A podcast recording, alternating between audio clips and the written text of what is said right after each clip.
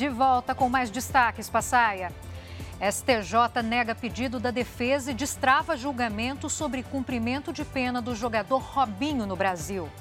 Lojas de shopping popular de Cuiabá são alvo de investigação por compra de produtos clandestinos. É agora, no Jornal da Record. Oferecimento: Bradesco. Nunca execute arquivos enviados por e-mail ou mensagem.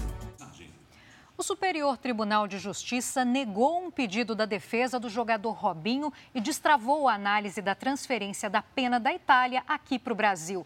A Narla Guiar tem os detalhes direto de Brasília. Oi, Narla, boa tarde. Olá, Giovana, boa tarde. Os advogados solicitavam a tradução do processo e da sentença italiana para o português, mas a tese não foi aceita. Com a decisão, a defesa terá agora o prazo de 15 dias para contestar o pedido apresentado pelo governo da Itália para a homologação da sentença no Brasil. Se esse pedido for acatado pela corte, Robinho pode cumprir a pena no Brasil. Robinho foi condenado por estuprar com outros cinco homens uma mulher albanesa em uma boate de Milão, na Itália. Na época, ele era um dos principais jogadores do Milan. Robinho segue no Brasil em liberdade.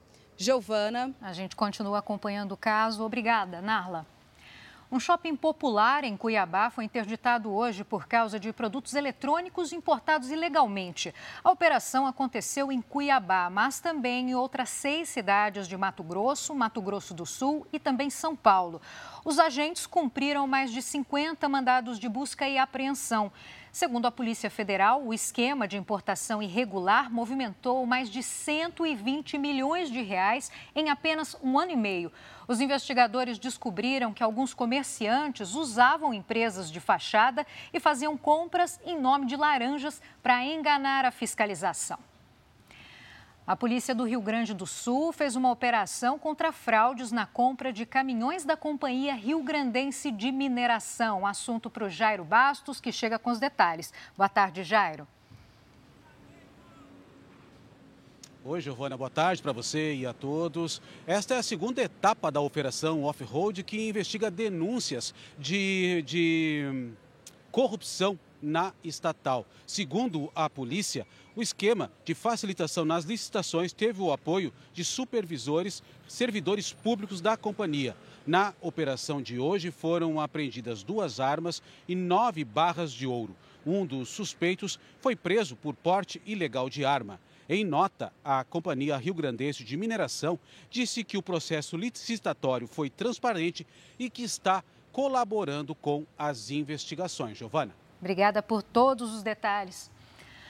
O Japão alertou moradores do oeste do país a procurarem abrigo por causa da passagem da tempestade tropical Lan. Ao menos 180 mil pessoas estão em áreas de risco para enchentes e deslizamentos de terra. O fenômeno chegou a ser classificado como um tufão, mas perdeu força ao tocar o solo japonês. Mesmo assim, os ventos de até 160 km por hora arrastaram um entregador de delivery. Chega ao fim essa edição. Continue com Passaia, com Cidade Alerta. Um ótimo fim de tarde para você. Tô te devolvendo, Passaia.